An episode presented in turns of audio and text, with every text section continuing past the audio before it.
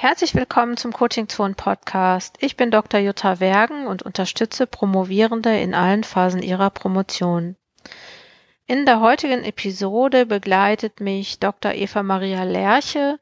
Ich bräuchte sie eigentlich wahrscheinlich nicht mehr vorstellen, weil sie war ja schon öfter hier im Podcast zu Gast. Ähm, ich mache das aber trotzdem nochmal. Eva ist Schreibtrainerin im, äh, in Münster, beziehungsweise ihr, ihre Firma, ihr Büro, Schreibraum Münster, da unterstützt sie unter anderem auch Promovierende, aber auch andere Schreibende. Ganz spannende Sache. Schaut mal einfach äh, auf der Webseite von Eva im Schreibraum Münster vorbei. Äh, was heute nochmal ganz interessant war im Podcast, war das dass Eva mich auf den Begriff Selbstlektorat gebracht hat. Ich wusste gar nicht, dass es sowas gibt und Eva bietet sowas an. Zum Glück habe ich Eva gefragt, was das ist. Also hört einfach mal im Podcast rein. Und heute geht es eigentlich um ein Anliegen, also aus der Reihe, äh, wir machen euer Anliegen zu unserem Thema und Eva und ich haben heute ein Anliegen einer Promovierenden oder eines Promovierenden zu unserem Thema gemacht. Ich lese es nochmal ganz kurz vor, damit ihr wisst, worüber wir reden. Und zwar wurde uns unter ähm, coachingzone.de slash Anliegen, da könnt ihr eure Anliegen auch schicken und dort wurde uns ein Anliegen geschickt, beziehungsweise mir. Ich bin auf der Zielgeraden, das Lektorat hat begonnen und ich habe gar keine Lust mehr auf meine Texte. Ich habe das Gefühl, dass ich stellenweise vielleicht groben Unfug schreibe, aber mir fehlt der Biss, nochmal tief einzusteigen und die Argumente zu schärfen. Bin schon im siebten Jahr und muss es einfach nur noch vom Tisch. Ich weiß, dass man sich oft selbst schlechter einschätzt, aber gerade fühlt es sich stellenweise wirklich so an, als dürfte ich noch nicht abgeben. Dieses Anliegen haben Eva und ich besprochen und hört einfach mal rein. Ja, herzlich willkommen, Dr. Eva Maria Lerche. Schön, dass du wieder hier bist in auf, in unserem kleinen Podcast. Ist ja schon so ein bisschen Tradition, dass du da bist, wenn es um schwierige Schreibfragen geht.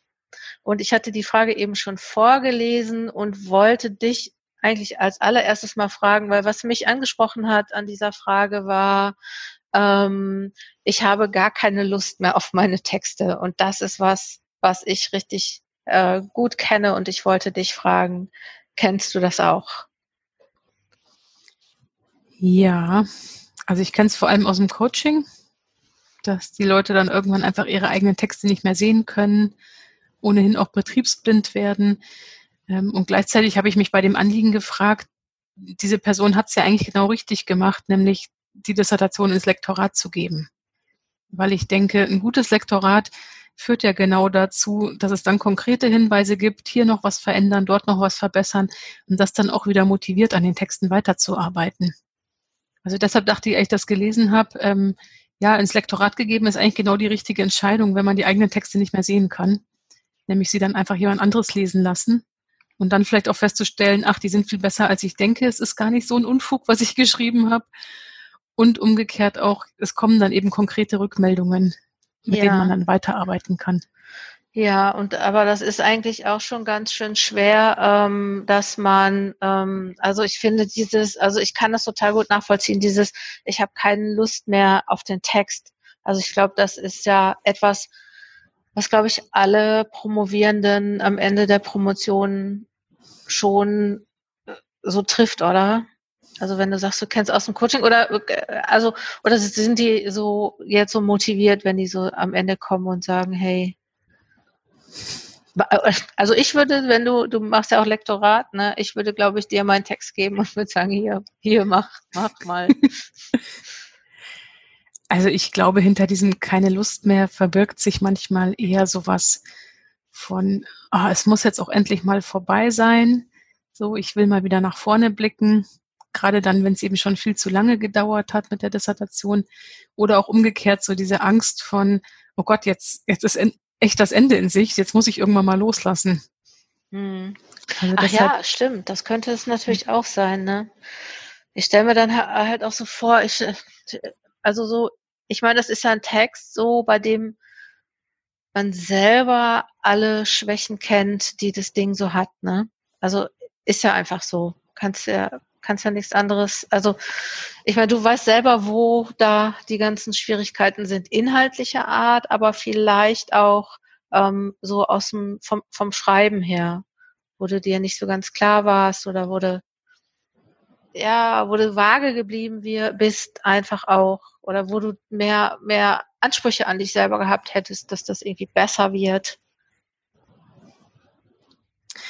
Ja, ich frage mich, ob da nicht einfach dieses grundsätzliche Problem drin steckt, dass es in Deutschland so unüblich ist, Text zu früh rauszugeben, sich früh Feedback zu holen und dadurch dann dieses Bild entsteht. Man prödelt ewig so im eigenen Saft rum.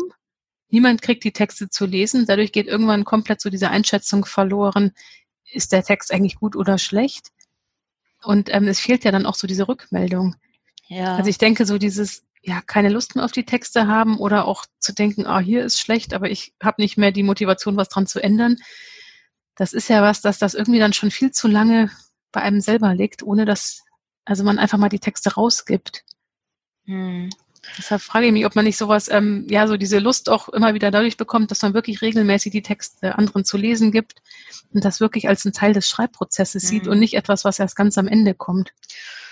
Stimmt, stimmt. Ja, das äh, genau. Man könnte auch ein bisschen sicherer sein, ne? So, dass dass der Text gut ist oder dass man sich damit nach draußen traut, sozusagen. Ja. Ja. Ah ja, ja, finde ich spannend. Mir fällt das gerade ein, weil ich hatte letzte Woche noch einen Workshop für Promovierende, die auch, ja, da waren einige, die nicht so ganz motiviert im Moment sind, obwohl mhm. sie eigentlich super spannende Themen haben. Mhm. Und aus dem Workshop heraus haben sich dann jetzt Schreibgruppen organisiert. Wirklich auch mit diesem Ziel halt dran zu bleiben, aber auch die Texte frühzeitig zu teilen. Und ich glaube halt, also schon im Workshop hat sich gezeigt, dass deren Texte alle viel besser sind, als sie selber glauben. Und dass das ja. eben dann immer wieder diese Rückmeldung zu bekommen, so, nee, du bist auf einem guten Weg und das ist ein super Text und da ist schon ganz viel Schönes dran und hier an der Stelle kannst du vielleicht noch ein bisschen was anders machen, mhm. dass das halt wirklich hilft, dass diese Lust nicht verloren geht an den eigenen Texten mhm. und es dann auch leichter ist, ähm, eben dran zu bleiben. Und trotzdem würde ich das hier nochmal stark machen, dieses irgendwann auch zu entscheiden, das in ein Lektorat zu geben, wo jemand nochmal wirklich komplett auf alles guckt. Mhm.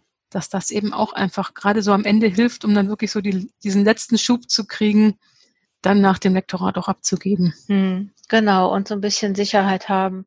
Meinst du, meinst du, so ein Lektor oder eine Lektorin könnte auch sagen, der Text ist voll Schrott? Also hast du das schon mal erlebt? Fällt mir gerade mal so ein. Also ich habe schon mal ein Lektorat abgelehnt, weil ich dachte, das ist mir zu gruselig. Das war allerdings ein, ja, das war mehr so in Richtung Sachbuch gegen das Ratgeber. Mhm. Und ich dachte so, nee, damit will ich nicht arbeiten.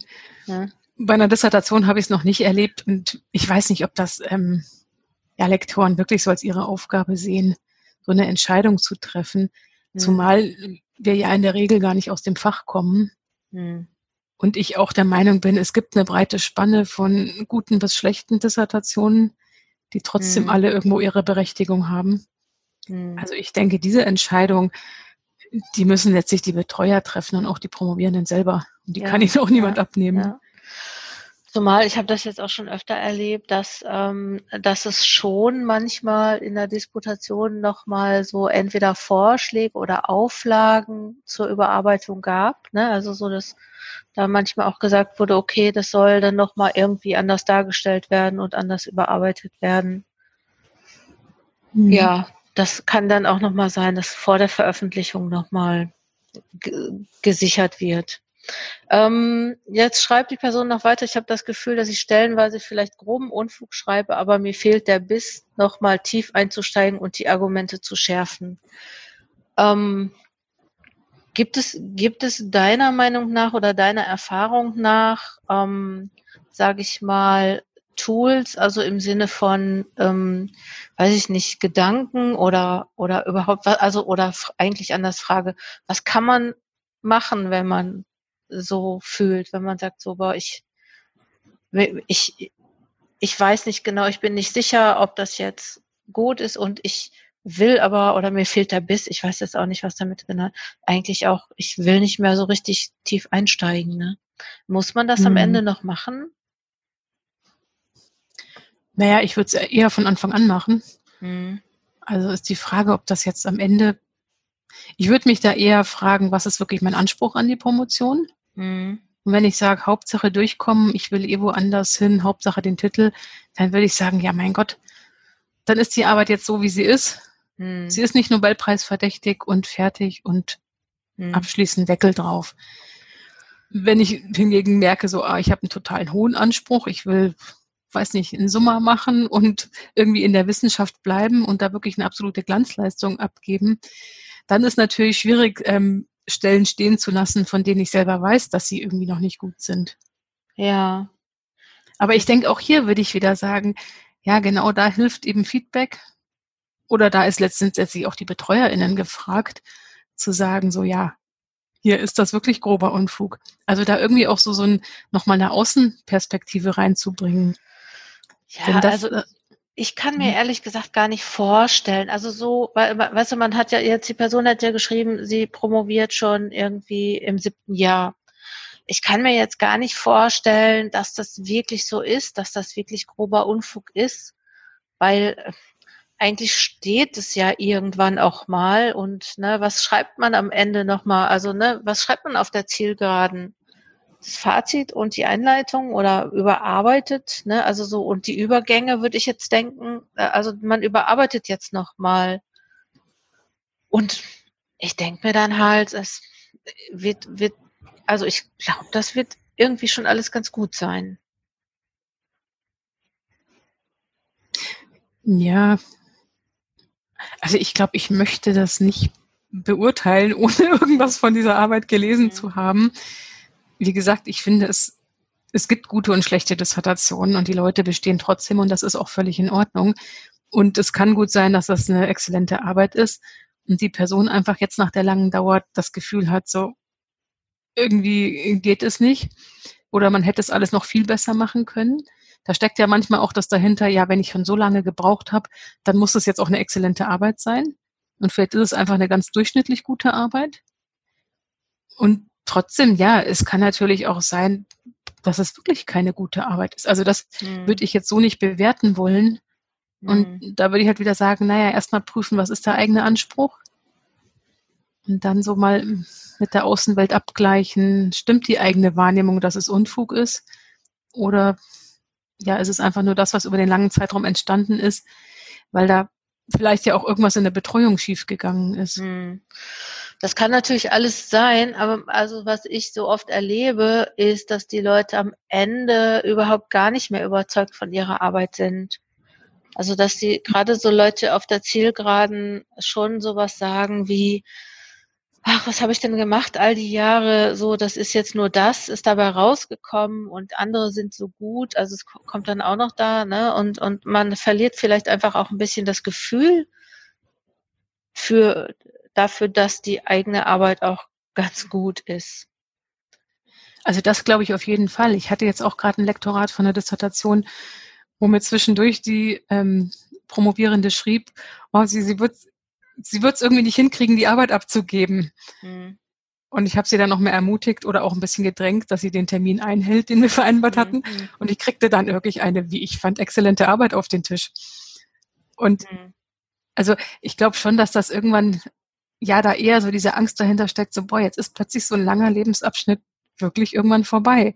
Und ich muss jetzt wirklich loslassen und sagen, so, ja, das ist jetzt auch mal fertig, auch wenn eine Dissertation in dem Sinn ja irgendwie ja auf eine Art nie fertig ist. Man mhm. schließt sie ja irgendwann ab.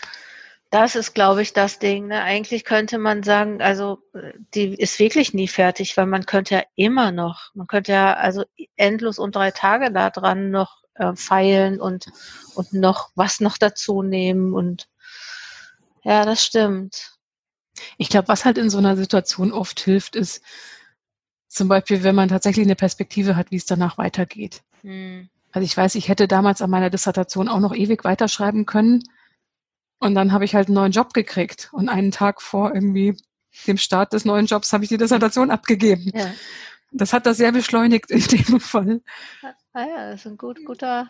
Äh, und hätte ich diese Stelle nicht bekommen, hätte ich mhm. wahrscheinlich noch ein halbes Jahr länger dran rumgeschrieben, mhm. ohne dass die Arbeit deshalb unbedingt besser geworden wäre. Mhm. Ja, stimmt. Das ist, das ist ein guter Hinweis, sich darauf zu konzentrieren, was macht man eigentlich danach. Äh, und dann wirklich auch so, äh, ne, das ich, ich, ich glaube, also ich glaube, für die Endphase braucht man irgendwie so eine, so eine Karte oder ein Bildschirmschoner oder ein Plakat oder was auch immer, wo drauf steht, ich lasse das jetzt so. Also, weil, weil irgendwann ist ja wirklich einfach gut gewesen und ähm, ja. Mhm. Oder auch so ein Bildschirmhintergrund, wo einfach steht, eine Dissertation ist eine Qualifikationsarbeit für den Berufseinstieg. Mhm. Und nicht ja. mehr, auch nicht weniger, aber mhm. auch nicht mhm. mehr. Oder ein Bildschirmschoner, auf dem steht, nur eine eingereichte Dissertation ist eine gute Dissertation. Weil vorher ist es ja eigentlich gar keine. Also, ne, da hat man ja nichts. Hm, ja. Stimmt, wir sollten anfangen, Bildschirmschoner zu beschriften oder. okay, das wird unser nächstes Projekt. Mhm.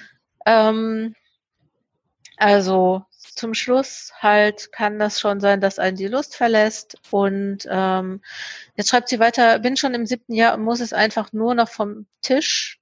Äh, es muss einfach nur noch vom Tisch. Äh, ich weiß, dass man sich oft selbst schlechter einschätzt, aber gerade fühlt es sich stellenweise wirklich so an, als dürfte ich noch nicht abgeben. Wer erlaubt einem denn, ob man abgeben darf oder nicht? Ja, ich wiederhole mich ein bisschen und ich bin mhm. trotz, ich meine, erlauben kann sie es sich nur selber. Mhm.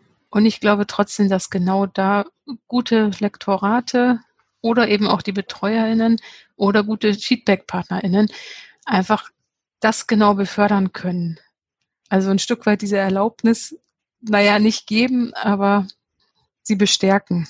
Mhm um einfach zu sagen, doch hier, das ist wirklich eine gute Arbeit und auf jeden Fall kann die eingereicht werden. Und das ist ja auch der Vorteil beim Lektorat, dass das ja Leute sind, die regelmäßig solche Arbeiten lesen ja. und dann durchaus eine Einschätzung haben von, naja, okay, wird wohl durchkommen, aber vielleicht nicht mit irgendwie Summa cum laude oder ist wirklich eine exzellente Arbeit oder ist einfach, ja, durchschnittlich gut, was auch völlig angemessen ist.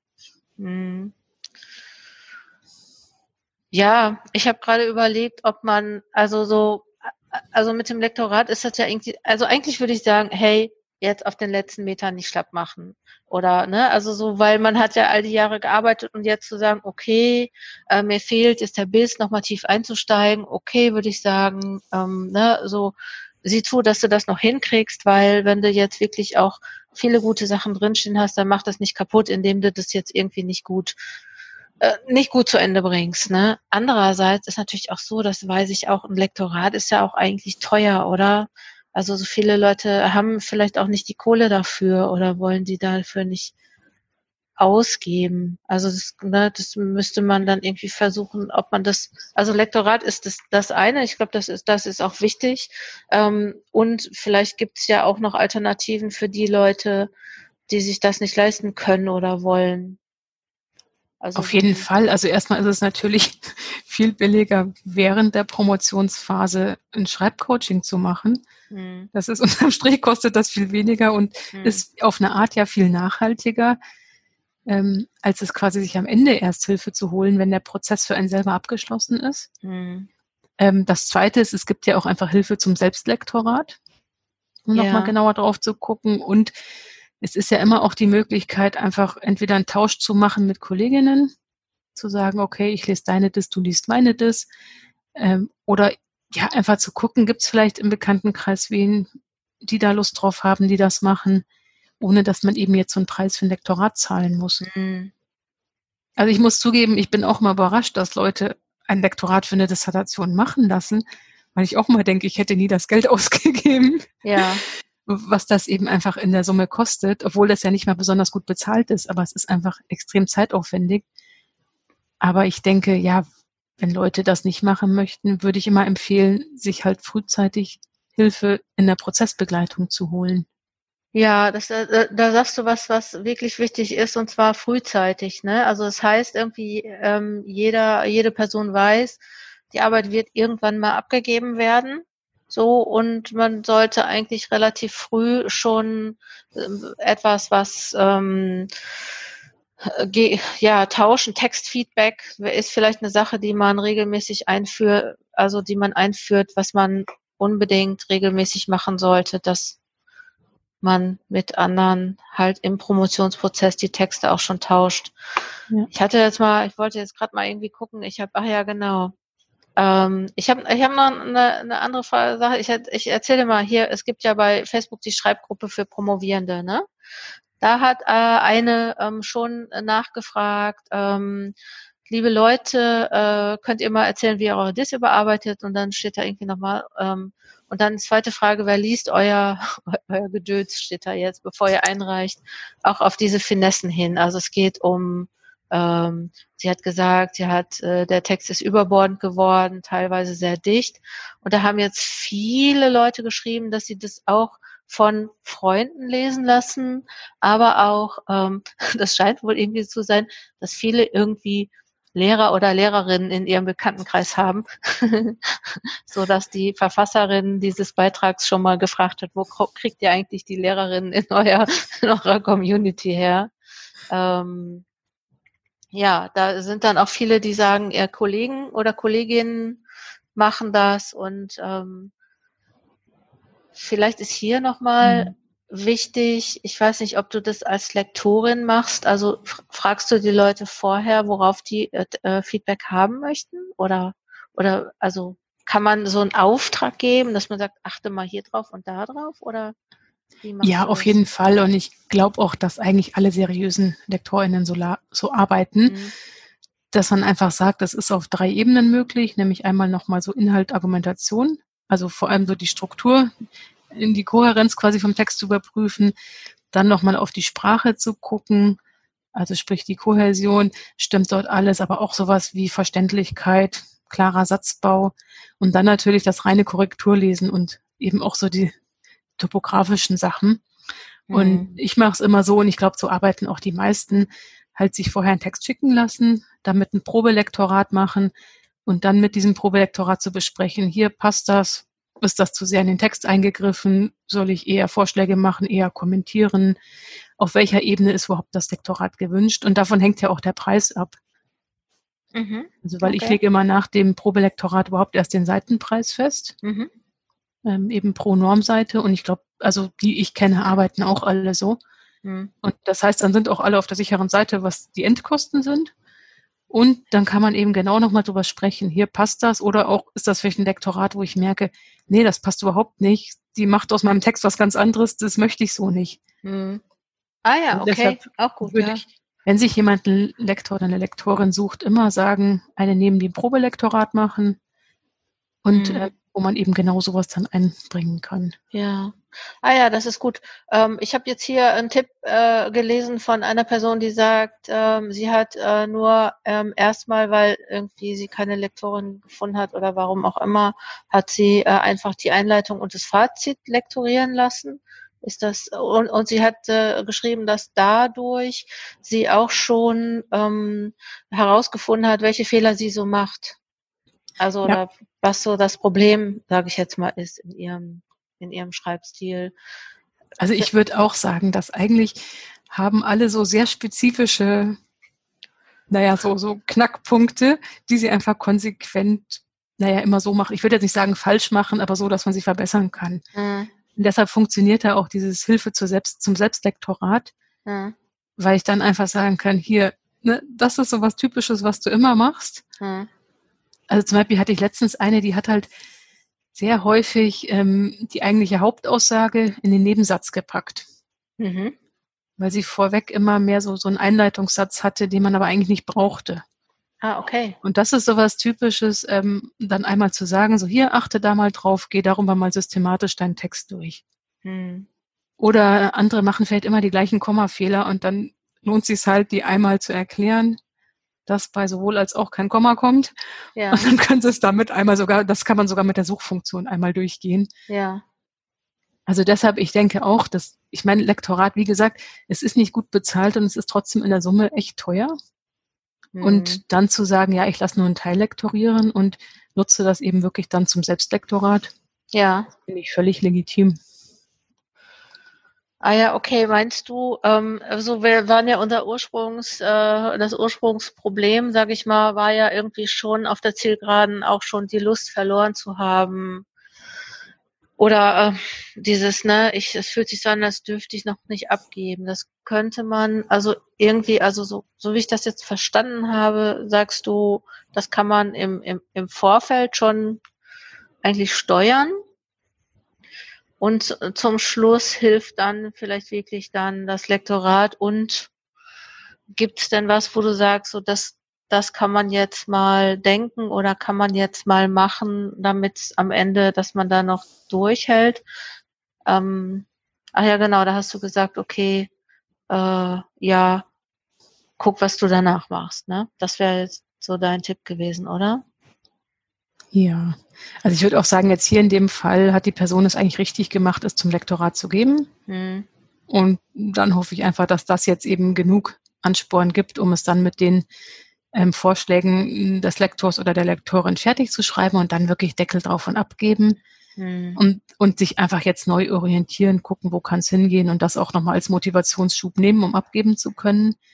Und allen, die das jetzt vielleicht hören, aber noch am Anfang sind, würde ich halt empfehlen, ja, schon viel früher Feedback-Schleifen in den Text, in die Produktion einzubauen, mhm. damit es eben erst gar nicht so weit kommt. Mhm. Und das ist, glaube ich, das ähm, bessere und auch nachhaltigere Vorgehen dieses ähm, Hilfe zum, wie sagtest du, Hilfe zum Selbstlektorat. Was ist das denn überhaupt? Also ich kann das jetzt an der Stelle tatsächlich nur sagen, wie ich es mache. Ich lese eben zum Beispiel ein Kapitel, ein ganz normales Lektorat, nach dem, was wir vorher vereinbart haben, worum es mhm. gehen soll. Und dann erläutere ich das der Person in einem Gespräch mhm. und gebe ihr einfach ein paar Tipps, wie sie das eben selber umsetzen kann. Mhm. Also das heißt, ich erkläre nochmal entweder die grammatische Regel dahinter oder das Prinzip, zum Beispiel dieses Hauptaussage in den Hauptsatz. Ja. Sowas eben zu erklären, damit sie das dann damit systematisch selbst überprüfen mhm. können. Wie, äh, äh wie viel, äh, das ist ein Angebot, was du hast? Ja. Ach gut, gut, dass wir mal drüber sprechen. Also so, das heißt, ich könnte mit dem Text, wie viele Seiten hätte der denn so, wenn ich damit zu dir kommen würde? Naja, das würdest du selber entscheiden, weil ich rechne das nach Seiten ab. Mhm. Und dann kannst du sagen, du kommst mit 10 Seiten oder mit 50 Seiten. Ja. Das ist dann letztlich deine Entscheidung. Und es macht natürlich Sinn, ein ganzes Kapitel mal zu nehmen. Also das ja. würde ich schon sagen.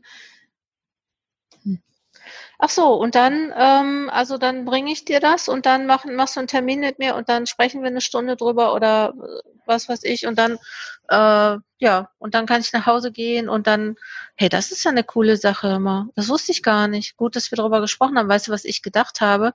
Ich habe gedacht, das ist irgendwie jetzt so ein Arbeitsblatt oder sowas, ne? Also oder ein Buch oder sowas. Machen das nee. alle Lektorinnen oder machst nur du das? Oh, das kann ich nicht sagen. Ich meine, du bist mhm. jetzt meine Lieblings, du, du bist jetzt ja schon meine Hauslektorin, also du bist ja schon meine Hausschreibcoaching hier.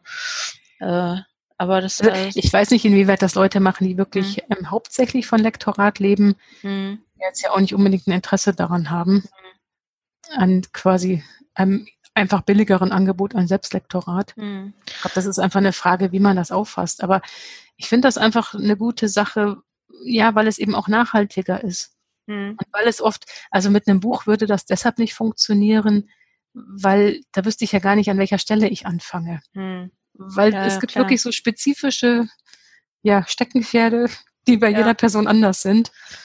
Und da einmal drauf zu gucken. Ja, man merkt das ja. Ich, also bei mir zum Beispiel, ich merke, ich schreibe öfter, also früher habe ich immer so geschrieben, in Bezug auf, ne, so meine Promotionsbetreuerin, die fand es nicht so gut und hat immer, und jetzt sage ich immer im Hinblick auf. Ich weiß jetzt gar nicht, ob das jetzt in Bezug auf schlecht gewesen wäre, aber ich kann das jetzt nicht mehr schreiben, weil ich äh, weiß, das macht man jetzt nicht so. Also so das, ähm, ich glaube, also so, ich meine, es ist ja einfach so, das habe ich jetzt so festgestellt, eigentlich nach meiner Promotion. Schreiben lernt man ja erst eigentlich durch Tun. Also das wusste ich, das habe ich geahnt vorher schon. Aber ich glaube, dass ich während, also meine Disk, glaube ich, wenn ich die jetzt so schreibtechnisch anschauen würde, würde ich jetzt wahrscheinlich gar nicht so wahnsinnig begeistert davon war. Also ich würde sagen, ja, es ist okay, aber ähm, so schreiben, also so viel habe ich, glaube ich, erst danach gelernt. Äh, ne? Also so, das ist wirklich, yeah. äh, wie du sagtest, ne, eine Stufe zur wissenschaftlichen Qualifikation oder was, ne? Oder zur, zur nächsten Qualifizierung. Ähm, weil ich, aber, ja ich, ich muss da gerade mal einhaken, weil das ja, finde ich einen hochspannenden Aspekt auch gerade nochmal in Bezug auf das Anliegen, ähm, eben klar zu machen, dass wahrscheinlich alle, wenn sie zehn Jahre später ihre Dissertation gucken, denken so, oi, würde ich ja. aber heute anders machen. Ja, ja. Ich habe letztens auch mal was nachgeguckt, ähm, was ich immer denen sage, so ein bisschen so als Vorgabe, wie man was Bestimmtes aufbaut und habe halt mhm. gemerkt, boah, ich habe es ja auch selber voll falsch gemacht. Mhm. Also, und das klar zu machen, dass es ist wirklich eine Momentaufnahme. Mhm. Und ich glaube, es gibt niemand, die noch nach zehn Jahren sagen, so, boah, ich würde es genauso wieder machen. Mhm. Deshalb auch zu sehen, ja, das ist ein, ein Baustein einfach in der eigenen Karriere. Und ich glaube, das macht es manchmal eben auch leichter, dann mal abzugeben, wenn man vielleicht einfach mal Promovierte fragt, so zehn Jahre später, ja. wie sie jetzt auf ihre Dissertation blicken. Das wäre überhaupt äh, was, was Cooles, äh, was man mal machen könnte. Also ich muss gestehen, ich schaue meine gar nicht mehr an. Also ich, ich traue mich auch ehrlich gesagt gar nicht. Ich denke halt irgendwie, ich wär, bin dann total enttäuscht von mir oder also ich kann mir auch, also so ein bisschen denke ich mir, also wenn ich manchmal so Texte von mir lese, die ich vor einer ganzen Zeit lang mal geschrieben habe, so manchmal denke ich, wow, das hast du geschrieben, das ist ja schick, so, ne? Dann denk, also manchmal finde ich das schon, also eigentlich finde ich es eher gut, obwohl ich natürlich auch weiß, dass es jetzt nicht ähm, ne, hier zweiter Bildungsweg, Hauptschulabschluss, so, ne, das äh, ähm, keine Akademiker, Familie sozusagen, dass, dass ich weiß, ich bin jetzt, glaube ich, irgendwie nicht die Beste und aber dann manchmal finde ich das auch schon ganz okay. Also für das, was ich sagen wollte, ist ja immer so die Frage, hast du das gesagt, was du sagen wolltest? Ne? Hast du das ausgedrückt, mhm. was du, oder hast du es rübergebracht, was du rüberbringen wolltest? Ja. Und äh, ja, wissenschaftliches Schreiben ist halt irgendwie wie ist Training. Ne? Man muss es machen, lesen und schreiben, bis es dann irgendwie auch gut wird. Hm. Ja, Kann, und ich glaube auch dann ja. dranbleiben an dem Prozess. Hm. Ich meine, es gibt ja genug Leute, die haben eine Professur und schreiben immer noch grottig. Also ich ja, denke so, ja. boah, was willst du mir sagen? Ich verstehe es nicht, auch beim zehnten Mal lesen nicht weil sie es nie gelernt haben und sich auch nie die Mühe gemacht haben, ist mal ja. wirklich zu lernen, klar und präzise zu schreiben. Und andere schreiben irgendwie exzellente Texte. Ja. Ja, Aber das stimmt. Das stimmt. Also ich habe auch schon Texte von Profs gelesen, wo ich echt gedacht habe, oh je, ne, so das, also so, wo man auch schon äh, nach zwei Seiten irgendwie eingeschlafen ist, weil man irgendwie denkt, so, ich will, ich, was steht da drin? Sag mir, was ja. da drin steht. Ne? So, ja. Ich, ich finde es nicht heraus. Ja, ja, ja und, umgekehrt gibt es andere, die einen richtig fesseln, die einfach so spannend schreiben und so einen richtig auch in ihre Geschichten reinziehen. Ja. Dass das echt ist wie ein guter, wie ein guter Roman. Glaubst du, dass das mhm. so eine, das ist eine Kultursache, oder? Also so ich zum Beispiel, wenn ich manchmal ähm, Texte von ähm, amerikanischen Soziologen, ich bin ja Soziologin, äh, amerikanischen Soziologen lese, dann denke ich immer, wow, also, also die kann ich abends im Bett lesen, so, so manche, ne, weil die richtig spannend sind. Und ähm, wo kommt denn das her, dass man irgendwie so kompliziert schreibt? Naja, was ich mal gehört habe, ist, dass es einfach im angelsächsischen Raum wirklich ein guter wissenschaftlicher Text einer ist, den Laien verstehen können. Oder mhm. eben auch dieser Satz, ja, mach als Schreibende den Lesenden ihren Job einfach. Mhm. Und dass das der Anspruch ist, wirklich klar, präzise zu schreiben. Und in Deutschland, finde ich, kommt da schon oft ja, so dieser Habitus rein von guter wissenschaftlicher Text, das eine ist einer, mit dem ich mich nach unten abgrenze, den möglichst andere nicht verstehen können. Und dann ja. ist er erst richtig gut. Weil sonst heißt es gleich, der ist umgangssprachlich, der ist nicht wissenschaftlich genug ähm, oder der ist zu journalistisch. Hm. Und das, was aber eigentlich die guten Texte sind. Und das ist schon eine Frage von Wissenschaftsverständnis. Ist Wissenschaft wirklich etwas, ja, auch für Laien? Ähm, etwas, was eben auch, ja, zum Beispiel, oder auch für Studierende, da fängt es ja schon an. Schreibe ich meine wissenschaftlichen Texte auch so, dass die Studierende verstehen können? Oder möchte ich mich damit eigentlich, naja, auf eine sehr negative Art profilieren, die aber eher heißt, so, ja, dann werde ich halt auch nicht gelesen, weil ich nicht verstanden werde. Ja, und dann kannst du dann aber auch wieder sagen, dass das muss man sich aber auch erst leisten können, ne? So, ich glaube nicht, dass, also promovieren können sich das, glaube ich, noch nicht leisten. Also so, so zu sagen, ich entscheide, wie ich schreibe, ob ich jetzt verständlich schreibe oder ob ich ähm, alles ziemlich kompliziert schreibe, wie äh, also ich habe letztens auch Texte aus der Soziologie gelesen, wo ich so dachte, also auch von Promovierenden, wo ich so dachte, wow, das ist irgendwie kommt irgendwie aus so einer aus so einer Nummer, niemand darf mich verstehen oder ähm, wir müssen uns untereinander unterhalten und brauchen unsere eigene Sprache und äh, die äh, brauchen andere nicht zu sprechen. Aber was also ich glaube, ja, ja, also ich glaube einmal, dass es sich verändert, weil ja immer mehr auf Englisch ähm, publizieren mhm. und dadurch einfach dieser Stil hier auch immer mehr reinfließt, auch ins mhm. Deutsche. Und das andere ist, es gibt von Gabriela Roman so eine schöne Grafik, die ist schon, ich weiß nicht, ich glaube mindestens 20 Jahre alt, mit diesen widerstreitenden Anforderungen bei einer Promotion. Mhm. Und eins davon ist Individualität versus Normen. Mhm. Und das sagt genau dieses, ja, ich habe bestimmte Normen, ich kann mich dran halten oder ich kann auch sagen, so, und die Dissertation ist genau der Moment, wo ich diese Normen aufbreche und sage, ich will jetzt aber einen anderen Stil. Also zum Beispiel das Ich-Tabu, dass das so nach und nach gekippt wird hat, glaube ich, viel damit zu tun, dass sich bei Dissertationen Leute plötzlich trauen, ihr Forscher-Ich auch sichtbar zu machen. Ja. Wird es gekippt? Jetzt sind wir schon, jetzt habe ich fünf Themen, über die ich jetzt gerade mit dir sprechen will. Wird es gekippt, das Ich-Tabu? Siehst du das so? Es hängt, glaube ich, sehr von den Fächern ab, hm. aber ich sehe schon, dass das zunimmt. Hm. Also jetzt nicht, dass ich jetzt ständig vom Ich schreibe, aber hm. eben dort, wo ich die eigene Forschung sichtbar mache. Im Exposé zum Beispiel. Ja, oder auch wenn ich Feldforschung gemacht habe, dann mhm. ist es komisch zu sagen, es wurde das und das untersucht. Nein, ich war mhm. im Feld, ich habe das untersucht und da gehört das ich auch hin. Und da ist mein Eindruck schon, das hängt sicher sehr von den Fächern ab. Ich glaube, so mhm. Pädagogik, Erziehungswissenschaften ist das schon eher anerkannt. Das habe ich auch schon gehört. Also gerade in der Pädagogik habe ich davon auch schon gehört und auch von einer, die, äh, die mir im Coaching erzählte, dass sie explizit ähm, in der Ich-Form schreiben sollte, hat ihre Promotionsbetreuerin ihr gesagt. Mhm. Ich will mal ganz kurz auf was zurück, was du davor gesagt hast. Das war jetzt nur so spannend. Ähm, nämlich, dass du sagst, so ähm, Individualität versus Normen. Weil weil du sagst, so man kann sich in der Promotion oder in der Dissertation entscheiden, irgendwie ähm, so eigene Normen oder Nor Normen aufzubrechen. Und ich glaube das nicht, dass das so ist. Also ich glaube, dass man relativ wenig entscheiden kann, wie man selber was schreibt, weil das benotet wird von der Promotionsbetreuung und dass es eher damit zu tun hat, was will die Promotionsbetreuung lesen.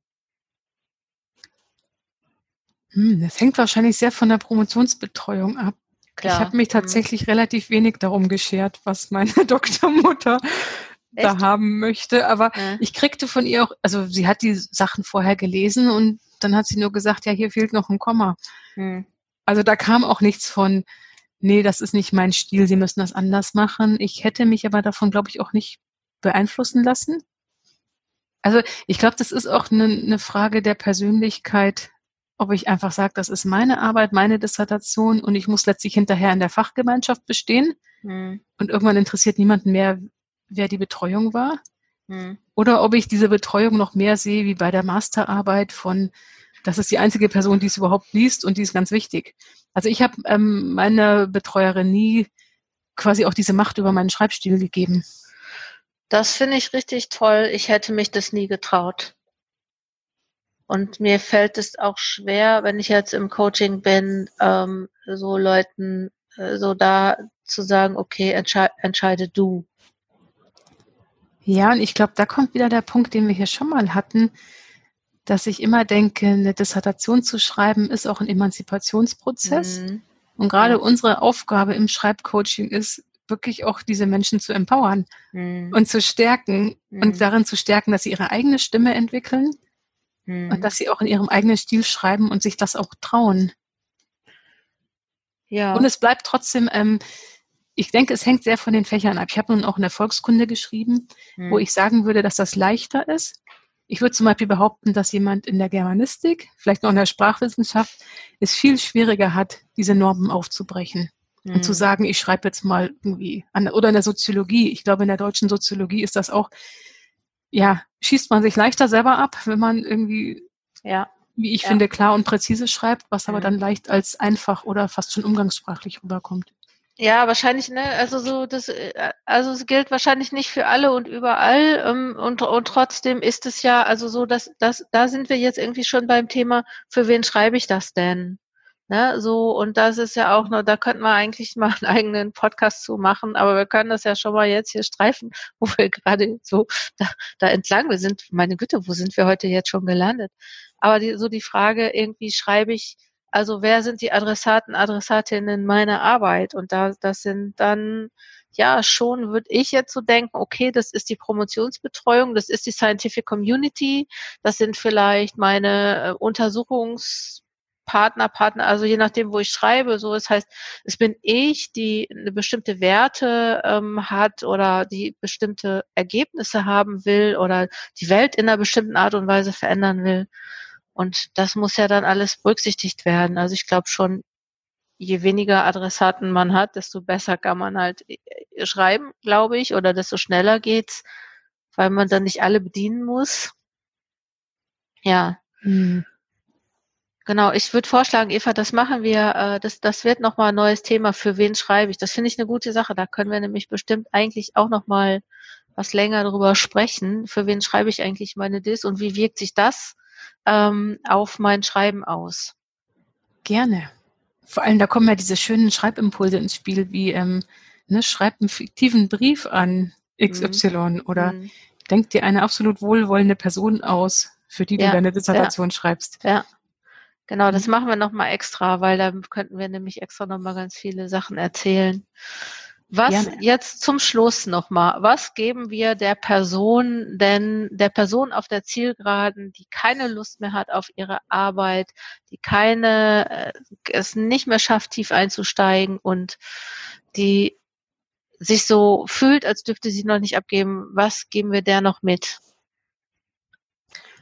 Also ich finde tatsächlich erstmal so, sie hat es richtig gemacht, weil sie hat die Arbeit ins Lektorat gegeben.